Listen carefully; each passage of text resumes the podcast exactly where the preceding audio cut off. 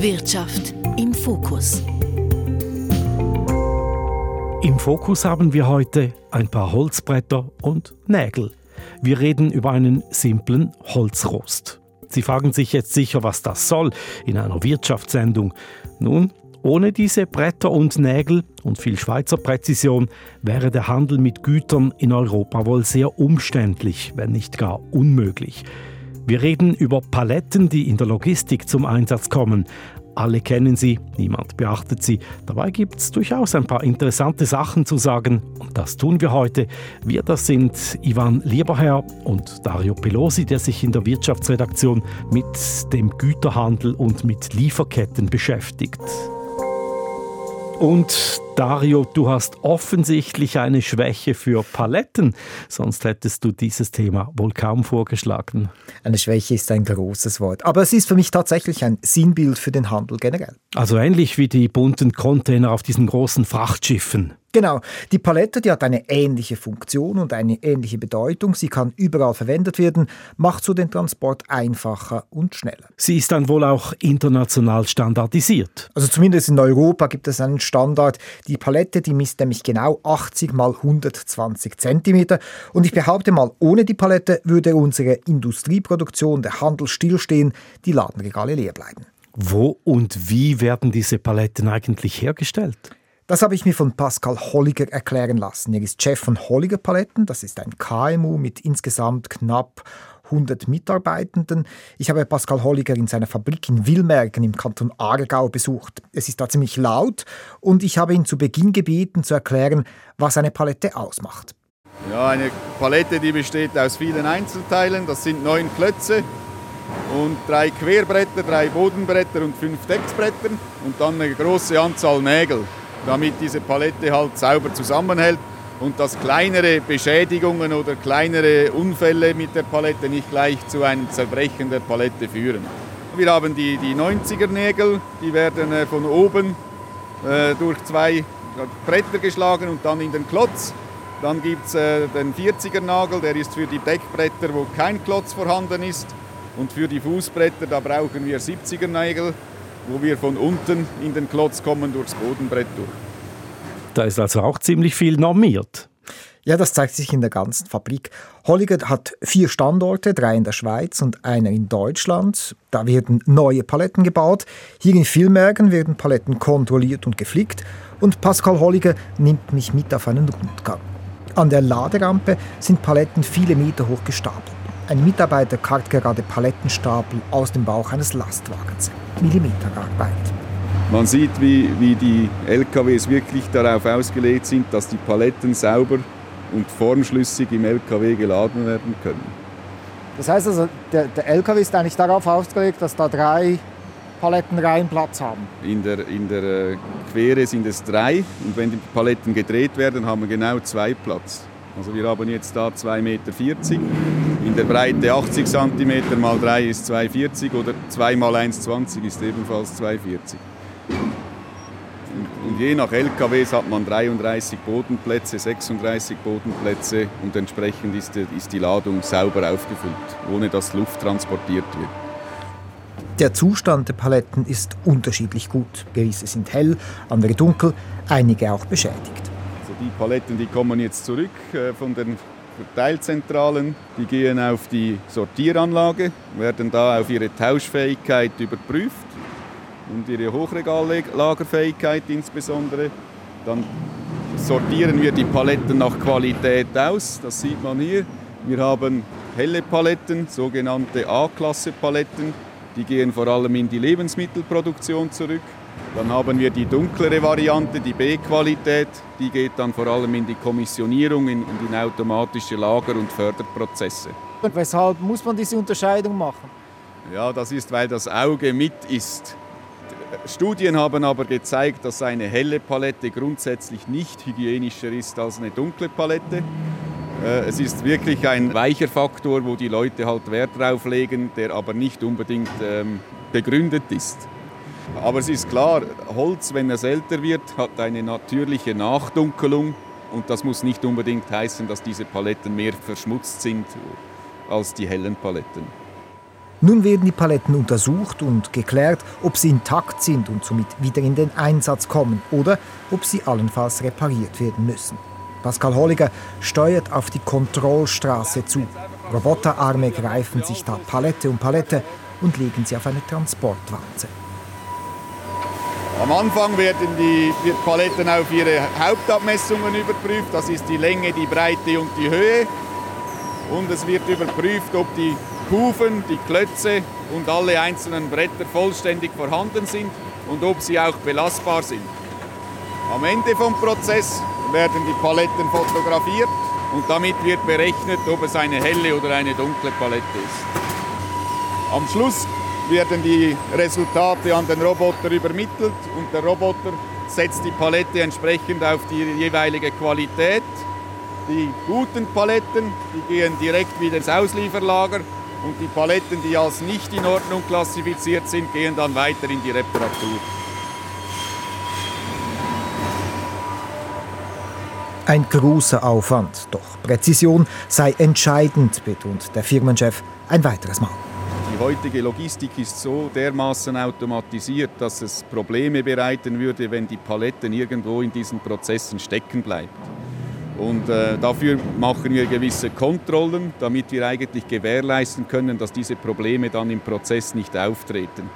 Äh, es wäre schlecht, wenn quasi die, die, die, billige Palette in einem teuren Hochregallager einen eine Stillstand verursachen würde. Und deshalb machen wir diesen Service. Reparaturen erfolgen ebenfalls hochautomatisiert. Teilweise werden ganze Teile abgetrennt und durch vorgefertigte Teile ersetzt. Ist die Palette geflickt, wird sie mit einem speziellen Nagel markiert. Der wird einfach am Klotz angebracht, da ist unsere Lizenznummer drauf und damit kann man eben nachvollziehen, dass wir die Palette repariert haben und ähm, damit kann man eben die Qualitätssicherung gewährleisten und ne nebensächlich werden darüber auch die Lizenzgebühren abgerechnet, über den Nagelverbrauch, den man hat als Reparateur. Es geht weiter, über und unter den verschiedenen Reparaturanlagen hindurch ins Auslieferlager. Hier stapeln sich die reparierten Paletten, bereit für die Wiederverwendung. Pascal Holliger zeigt auf die eingebrannten Zeichen auf den Palettenblöcken. Die bedeuten, dass die Paletten so behandelt sind, dass sie keine Insekten über Landes- oder Kontinenzgrenzen verschleppen können. Und in der ISBN-Kennzeichnung, da kann man noch nachvollziehen, in welchen Ländern die Paletten produziert wurden. Und man hat jetzt hier eine gute Übersicht von der Ukraine über Deutschland, Polen, Türkei, wie das System funktioniert. Die Paletten bewegen sich frei in Europa und können überall getauscht werden und setzen damit auch einen äh, wichtigen Punkt für die Kreislaufwirtschaft. Tönt nach einem großen Aufwand. Wie lange dauert es, um eine Palette zu machen oder zu flicken? Pascal Holliger hat mir das ausgerechnet. Also auf großen Anlagen entstehen zwischen 300 und 500 Paletten pro Stunde. Reparieren ist da natürlich deutlich aufwendiger, weil eben ganz unterschiedliche Defekte da auftreten können. In seinen Fabriken repariert er pro Jahr 600.000 bis 700.000 Paletten. Und wenn wir jetzt da mal weiterrechnen, eine Palette, die hat eine Lebensdauer von sieben bis acht Jahren, also dann dürften wohl zwischen 700 und 800 Millionen Paletten im Umlauf sein in Europa. Die Palette, ein simpler Holzrost mit viel Technik drin. Bevor wir nun dieses Austauschsystem anschauen, das Pascal Holliger erwähnt hat, das die Paletten rund um Europa verteilt, machen wir doch noch einen Ausflug in die Wirtschaftsgeschichte, die Geschichte der Paletten. An der Universität Zürich gibt es eine Fachfrau dafür. Nämlich die Historikerin Monika Dommann. Sie hat sich mit der Geschichte der Logistik beschäftigt. Ein wichtiger Punkt da ist die Erfindung des Fließbandes in den USA. Das macht möglich, dass plötzlich viel Waren auf einmal produziert und dann eben auch weggeschafft werden müssen. Und das auf Holzrosten. Allerdings in ganz unterschiedlichen Größen. Was eben fehlte, war ein Standard. Ein einheitliches Brett, äh, das von allen benutzt werden kann. Und diesen Standard hat dann die US Navy, also zur Zeit des Zweiten Weltkriegs, eigentlich geschaffen. Sie hat es geschaffen, um den Nachschub ähm, nach Europa und Asien an die Kriegsschauplätze zu transportieren, aber auch um die Industriebetriebe, die kriegsnahen Industriebetriebe mit dem Militär zu verbinden. Und diese Idee dieser Paletten, die gefiel den europäischen Bahnunternehmen, denn die müssen sich im Warentransport neu wehren gegen eine starke Konkurrenz durch Lastwagen. Die denken, hm, das wäre eine gute Sache für uns.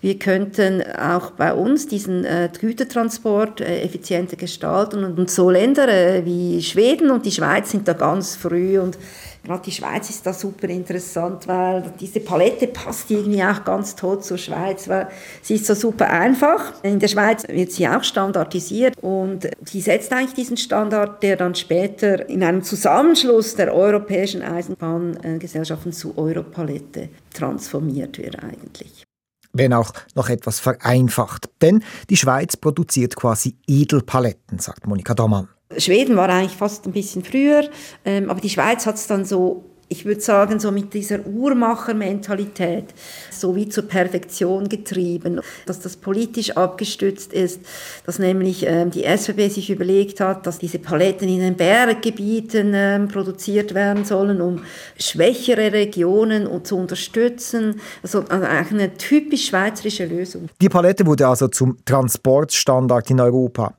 einem geteilten Europa während des Kalten Kriegs. Und doch kann ich mich erinnern, dass ich es damals auch spannend fand, dass es auch bei uns Paletten gab mit dem Aufzug der Ostdeutschen Reichsbahn. Also hat sich die Palette auch hinter dem eisernen Vorhang durchgesetzt. Monika Dommann hat da auch Nachforschungen betrieben und sie ist vor allem auf Quellen aus der ehemaligen DDR gestoßen. Also sie führt die Palettisierung auch ein, sie kauft Gabelstapler von Westdeutschland, das war auch ein Politikum, und sie nimmt teil an diesem Palettenpool, auch die Sowjetunion und die Tschechoslowakei. Interessant ist dann aber auch, dass an äh, diesen Konferenzen, wo diese Palettenfragen diskutiert werden und verhandelt werden, dass da wiederum die Vertreter der Reichsbahn, dass die dann wieder sehr stark beaufsichtigt werden und da nicht frei sich bewegen können in den Städten. Also wir haben wieder dieses Grunddilemma des Kapitalismus, dass Waren sich manchmal viel freier bewegen können als Menschen. Und das Symbol der Palette für ein einheitliches Europa, das hat sich also bis heute gehalten. Neben all den Abkommen der letzten Jahrzehnte der gemeinsamen Währung ist die Palette auch ein politisches Symbol, sagt Monika Dommann. Das habe sich zum Beispiel bei der Brexit-Abstimmung gezeigt, also der Abspaltung von Großbritannien von der EU. Der damalige britische Premier David Cameron kämpfte für den Verbleib in der EU und steht bei einer Rede auf einer Palette. Aber es war interessant, dass er zu diesem Symbol gegriffen hat, dass er auf einer Europalette steht, wenn er sagt, äh, wir müssen bleiben, remain. Also dass die Palette nicht mehr einfach so ein Tool ist, mit dem man den Nachschub organisieren kann, sondern dass man sie auch als Symbol Europas sieht. Die Palette, ein Symbol des europäischen Handels, auch dank Schweizer Perfektion. Lanciert haben sie die europäischen Bahnen und doch haben wir gehört, sind Lastwagenanhänger genau auf die Maße von Paletten ausgerichtet.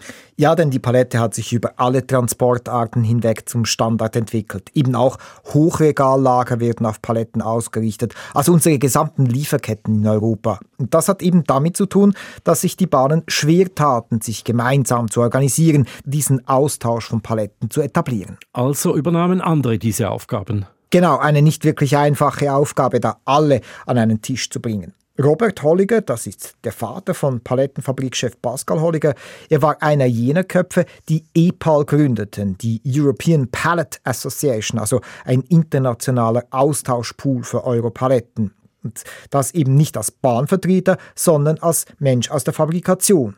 Ich darf ihn auch im Fabrikbüro in Wilmergen und ich wollte von ihm wissen, was genau das Problem war bei diesem Austausch damals. Das große Problem war eigentlich, dass die Schweiz Möbelstücke herstellte. So hat es mal angefangen. Wir hatten die größte Qualität und die Deutschen hatten damals schon schlechtere Qualität, aber wir hatten damals noch die Grenze.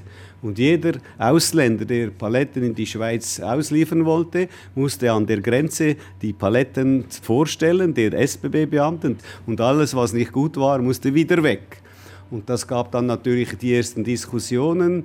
Und dann mit den 80er Jahren, als die Ostöffnung kam, war es noch schlimmer geworden und immer schlimmer und schlimmer. Das hat uns ja damals dazu bewogen, dass wir, äh, als ich Mitinitiant war, um eine äh, Organisation auf die Beine zu stellen, die auch europäisch das Ganze aufs richtige Level bringt. Und die Bahnen konnten das leider nicht, weil die Ostbahn, die waren nicht interessiert, die wollten nur Paletten liefern. Und dann haben Sie EPAL mitgegründet. Gut, damals äh, waren wir natürlich noch wenige, wir waren ein paar hundert Lizenznehmer und wir waren in Wien, also wir hatten in 91 hatten wir gestartet. Irgendeinmal haben wir es geschafft, dass wir uns mit drei Ländern einig waren, wie wir das umsetzen. Die wollten das eigentlich nicht, die UIC, die Bahnen, aber die haben ihren Job eben nicht äh, professionell gemacht, dass das immer mehr Druck gab auf die Bahnen, bis wir uns dann selber durchgesetzt haben. Und seitdem äh, sind wir bis 17 Länder jetzt in unserer Organisation und jetzt funktioniert es immer besser, auch europäisch die Zusammenarbeit.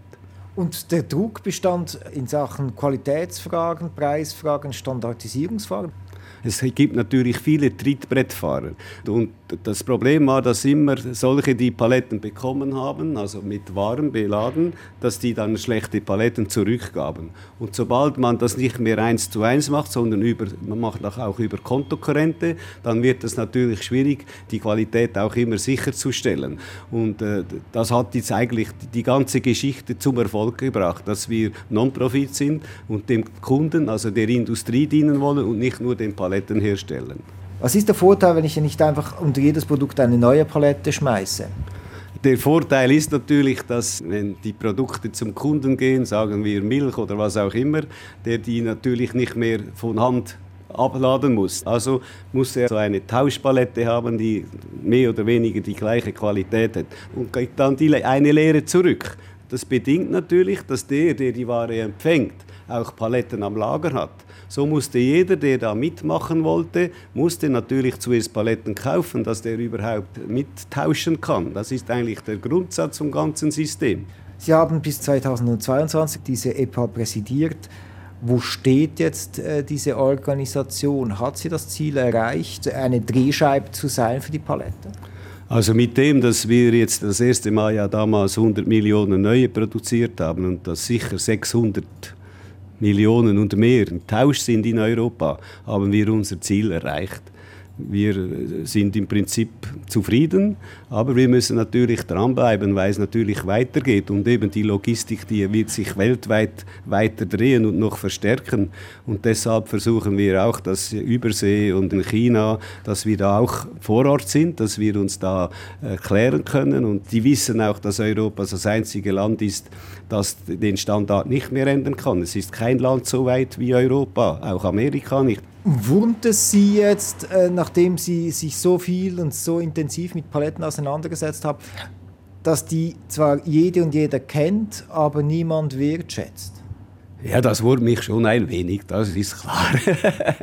Was ist da Herzbluten dabei, oder? Wenn man mit dabei entwickelt hat und natürlich schwere Zeiten gehabt hat, bis wir, bis wir uns da einig waren. Und das war natürlich noch in den 70er Jahren war es noch viel schwieriger, mit Holländer, Deutschen und Franzosen an einen Tisch zu setzen. Das sind immer noch alte Dinge im Hinterkopf gewesen. Deshalb habe hab ich auch eigentlich Erfolg gehabt, weil weil die mit den anderen sprechen wollten, kamen sie immer zu mir und ich musste da vermitteln, bis wir da uns irgendwie gefunden haben. Das war Europalett-Pionier Robert Holliger. Dario, fassen wir mal zusammen. Der Austausch von Paletten in Europa funktioniert, die Standards stehen. Der Aufwand mit Lizenzen ist aber groß und es gibt auch Einwegpaletten, solche auch aus Plastik. Wohin geht die Reise? Die Palettenfabrik Holliger, die setzt zwar auf die EPAL-Paletten, aber auch sie produziert Einwegpaletten für zum Beispiel größere Objekte oder Maschinenteile. Pascal Holliger ist auch überzeugt, dass sich Paletten aus Holz durchsetzen werden gegenüber jene aus Plastik, das wegen der Stabilität. Monika Thomann hat vorhin gesagt, dass die Schweizer Palettenproduktion auch eine wirtschaftliche Bedeutung für Randregionen hatte, vielleicht auch dank Schweizer Holz. Wie viel Schweiz steckt denn heute noch in Paletten? Ehrlich gesagt nicht mehr so viel, denn neue Paletten produziert zum Beispiel Holliger in der Fabrik in Deutschland. Also ohne Schweizer Holz? Nein, das Holz dafür bezieht er vor allem aus Osteuropa, um auch die verlangte Qualität in großen Mengen zu erhalten. Da ist alles ja bis ins letzte Detail zertifiziert und da drückt natürlich schon auch wieder ein bisschen die Schweiz durch bei dieser Präzision, denn es gibt zum Beispiel eigens Tabellen, um auszurechnen, wie stark das Palettenholz beim Trocknen schrumpfen wird, damit man dann auch die ganz engen strengen Hochregalstandards einhalten kann. Bleiben die Paletten Transportstandard auch in Zukunft? Pascal Holliger zumindest, er ist zuversichtlich. Also die Palette wird sich sicher entwickeln, aber was wir verzichten sollten, ist wirklich, dass wir Zugeständnisse bei der Qualität machen. Europastandard, aber nicht Weltstandard oder noch nicht? Für mich ist fraglich, ob sich die Paletten über Europa hinaus verbreiten werden, also wie der Container zum Beispiel Weltstandard wird. Es gibt da zwar Bemühungen, die Palette auch eben in Fabriken in Asien schmackhaft zu machen, aber eben das Problem sind da die Container. Die E-Paletten, die Europaletten, die passen nicht wirklich gut in die Container hinein und deshalb denke ich, wird sie die Basis europäischer Lieferketten bleiben. Denn eben jeder Lastwagen, jedes Hochregallager, also alle Dreh- und Angelpunkte unserer Lieferketten, sie sind auf Paletten ausgelegt. Und darüber hinaus braucht es ja auch als Bettenrost in der Studiewege, als Sitzmöbel in der Lounge oder als Notsteg bei Hochwasser. Das sind Zusatznutzungen. Die Historikerin Monika Dommann übrigens, sie fotografiert seit Jahrzehnten so zweckentfremdete Paletten und für sie ist das ein, eben ein Zeichen, dass die Palette tatsächlich ein großer Wurf gewesen ist und wohl auch bleibt. Die wirklich erfolgreichen Erfindungen sind eben gerade deshalb erfolgreich, weil sie für andere Zwecke auch verwendet werden können. Bretter, die zwar nicht die Welt bedeuten, aber immerhin Standard sind in Europa, auch dank Schweizer Know-how. Danke Dario Pelosi für die vielen Informationen und Geschichten über nichts weniger als ein paar Holzbretter und Nägel. Wenn Sie mehr wissen wollen über die Logistikbranche und die bedeutende Rolle der Schweiz dabei, dann empfehle ich Ihnen die Podcast-Serie Frachtgiganten von News Plus Hintergründe. Wir blicken da hinter die Kulissen der Großen im Handelsgeschäft mit Containern und Schiffen. Frachtgiganten zu finden auf srf.ch-audio oder überall dort, wo Sie Ihre Podcasts hören. Danke fürs Interesse heute, sagt Ivan Lieberherr. Wirtschaft im Fokus.